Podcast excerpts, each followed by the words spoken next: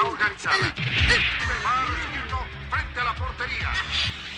Domina el balón con el pecho. Está completamente solo para tirar. Sí, gol. Muy bien, Oliver. Un momento. El juez de línea está levantando su bandera. Está marcando fuera de lugar.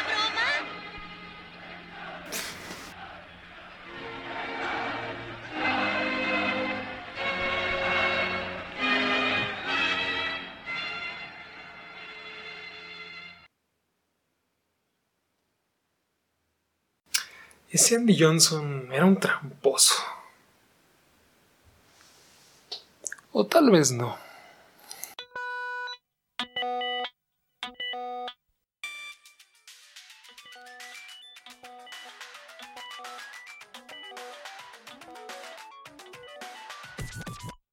Hola, ¿qué tal futbolistas? El día de hoy vamos a ver esa pequeña modificación al reglamento de juego que trajo consigo una avalancha de cambios, los cuales construyeron el camino para que el fútbol se transformara en una versión más parecida a como lo conocemos actualmente. Para esto, Jonathan Wilson en su libro La pirámide invertida nos recuerda que parte de la constante fascinación que nos produce el fútbol está en que se trata de un juego holístico, integral. Un pequeño cambio en alguna parte del terreno de juego va a traer consigo consecuencias inimaginables en otra parte del mismo. Comenzamos. Cuando en 1925 las asociaciones británicas persuadieron al Comité Internacional de Fútbol Asociación de modificar la regla del fuera de lugar, la razón era muy simple, la escasez de goles.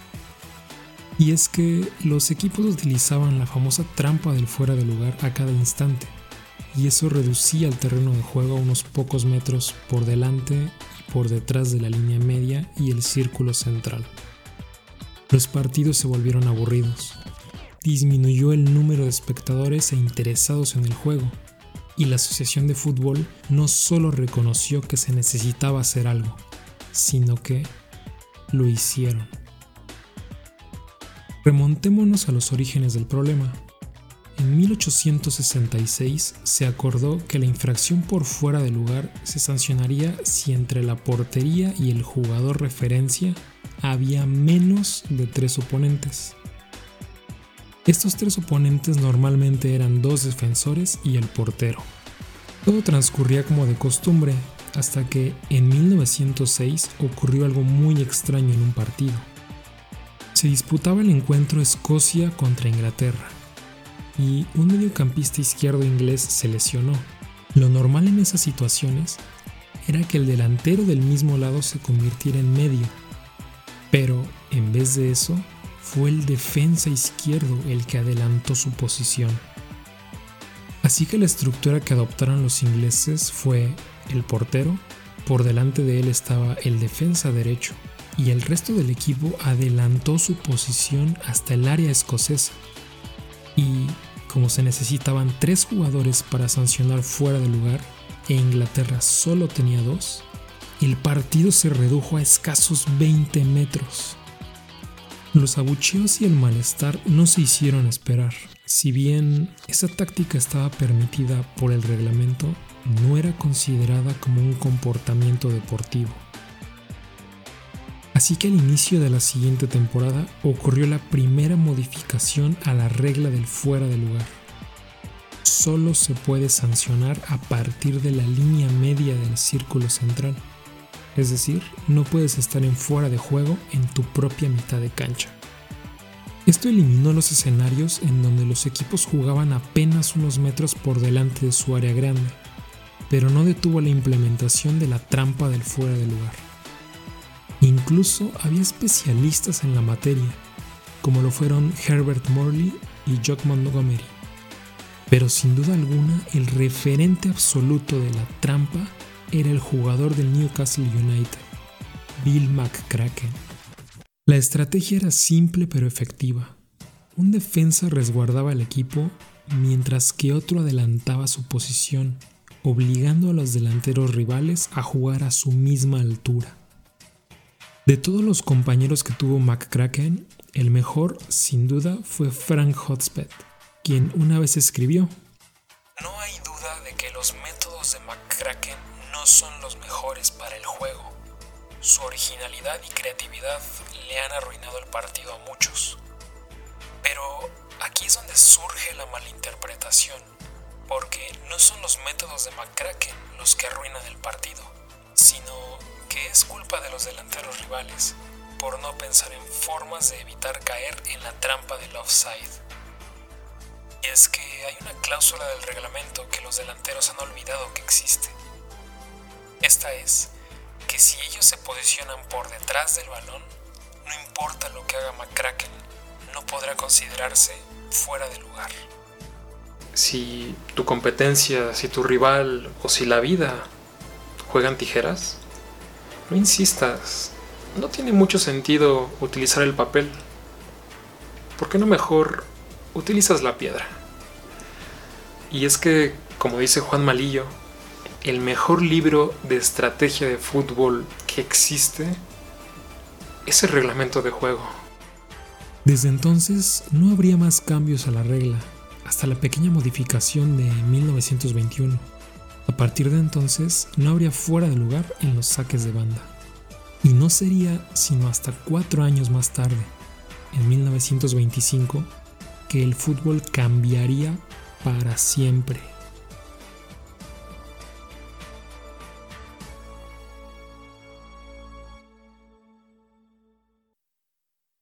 El Comité Internacional propuso dos cambios a la regla del fuera de lugar. El primero era reducir el número de jugadores necesarios para estar en fuera de lugar de 3 a 2. O la otra opción, pintar dos líneas a 36 metros de la portería para que solo en esos 36 metros pudiera sancionarse el fuera de lugar.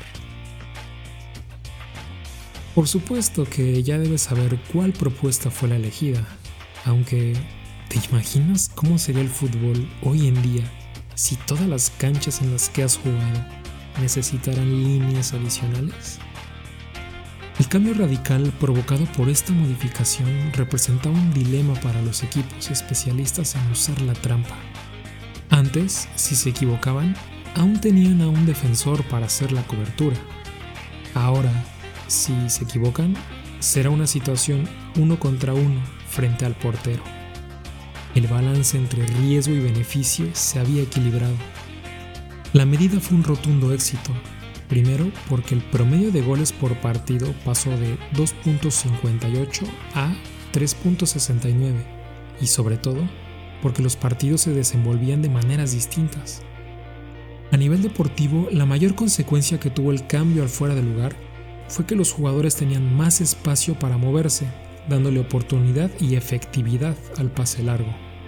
Además, dicho cambio al reglamento fue la semilla para que Herbert Chapman implementara el tercer central, en lo que fue la primer gran revolución en la historia del fútbol, el sistema de la WM, la formación 1-3-2-2-3.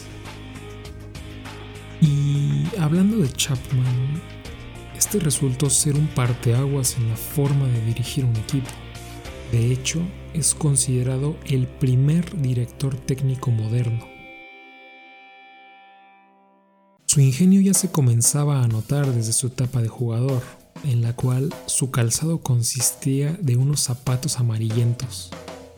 Él decía que de ese modo sus compañeros podrían identificarlo más fácilmente ya como entrenador, vio que sus jugadores platicaban emocionados acerca de las partidas de naipes que disputaban. Esto lo inspiró para implementar las charlas técnicas y discutir acerca de los partidos jugados y por jugarse de su equipo.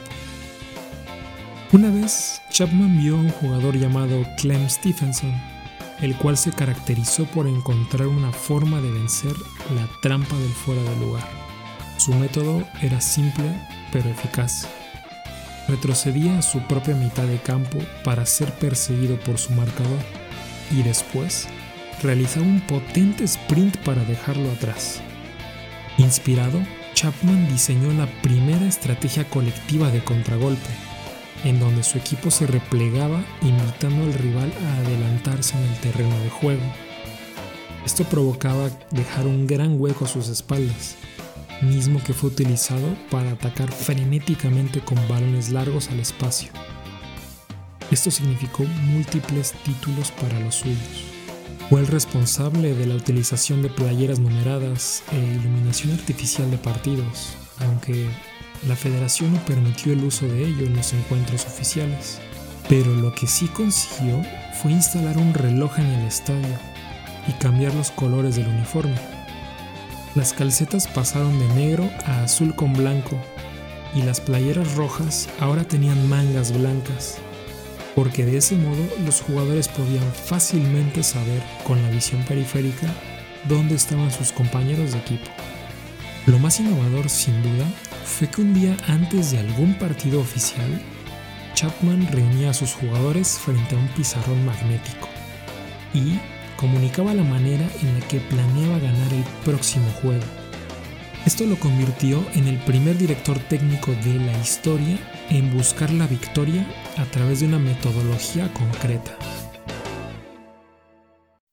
Por increíble que parezca, este mismo sistema de la WM que tantos frutos le dio a los equipos de Chapman fue condenado al desprecio por otros conjuntos que lo implementaban, ya que a ellos no les daba resultados. La respuesta es muy sencilla y se ha repetido a lo largo de la historia del fútbol. Sin los elementos adecuados, copiar las ideas de otro no tiene sentido, porque se desperdiciarán las virtudes que sí tienen tus jugadores y se desempeñarán peor que otros con más afinidad por dicha estrategia. Quiero finalizar con declaraciones que se realizaron en la época en que ocurrió este cambio al reglamento. Para algunos, la modificación a la regla del fuera de lugar y la aparición de innovaciones como las de Chapman eran la causa de la ruina y la perdición del fútbol inglés. Se lamentaban que tenían que jugar fútbol de otra manera y que lo que una vez funcionaba ahora era prácticamente obsoleto. Incluso se atrevían a decir que por culpa de estrategias como la WM, el futbolista inglés solo buscaba patear el balón en largo y eso provocó que perdiera la sensación del balón, así como el gusto por el pase corto y por la construcción de las jugadas. El principal argumento en contra era que ya no se jugaba como se debía, que la forma correcta de jugar fútbol se había olvidado y es que como muchos equipos comenzaron a sufrir rachas de derrotas, aquellos que quedaron atrapados en el pasado pusieron sobre la mesa el eterno debate. El juego se trata de ganar y no de inventar nuevas formas de jugarlo. Las respuestas a dichas críticas fueron contundentes. Desconfianza al jugador. Ellos necesitan un ambiente favorable en donde puedan mostrar su mejor fútbol y esto se conseguirá cuando restemos importancia a la derrota y al valor de los puntos. La gran mentira del juego es que se trata acerca de ganar o perder. El fútbol se trata de la gloria que vives al jugarlo, de la forma y el estilo que le imprimes a tu juego. Ante eso, incluso el mismo Chapman admitió. El nivel promedio de juego se elevaría considerablemente si el objetivo final de los partidos no fuera el resultado. En el fondo, Chapman se sentía tranquilo. Una de sus últimas declaraciones fue que no importa si a su sistema se le atribuía la pérdida de calidad del fútbol inglés, debido a que los jugadores solo lanzaban balones largos y ya no pensaban. No le importaba lo que otros pensaran ya que en su club su método había demostrado ser efectivo y no solo eso, sino que se adaptaba impecablemente a las características de sus jugadores. En enero de 19 1934, Chapman enfermó de gripa, pero no se detuvo y continuó su traslado para observar un encuentro del próximo rival al que enfrentaría. Al regresar, su condición se complicó, pero no hizo caso a los doctores y asistió al próximo entrenamiento. Una semana después, Herbert Chapman murió de neumonía. Su equipo, el Arsenal, finalizó la temporada en primer lugar y consiguió un total de tres títulos de liga consecutivos. El tiempo pasó y se encontraron escritos de Herbert, en los cuales decía que el fútbol había perdido competitividad. Afirmaba que ya no importaba la manera de jugar, porque todo se centraba en meter goles, en ganar partidos y en obtener puntos. La medida de calidad de un equipo era su posición en la tabla. Afirmaba que 30 años atrás el futbolista expresaba su obra y su arte, pero que en la actualidad ese futbolista debía estar al servicio del bien común, de la cuestión colectiva, del equipo. Y así fue como se contuvo toda iniciativa individual para concentrar en la metodología colectiva. Había nacido la táctica en el fútbol. Probablemente Chapman fue atrapado en una trampa más peligrosa que la del fuera de lugar la trampa del poder. Y seguramente Chapman nos atrapó con una magia mucho más emocionante que la del conformismo. La magia de la innovación. Y eso es todo en esta ocasión, queridos futbolistas. Este ha sido un libro muy especial porque ha recorrido los inicios, de este deporte que tanto amamos. bien dicen que para que un director técnico entienda el juego, debe primero aprender de dónde viene todo ese conocimiento. Porque en el fútbol quizá no hay inventos, solo se retoman estrategias e ideas del pasado, adaptándolas a un contexto presente. Bueno, eso es todo.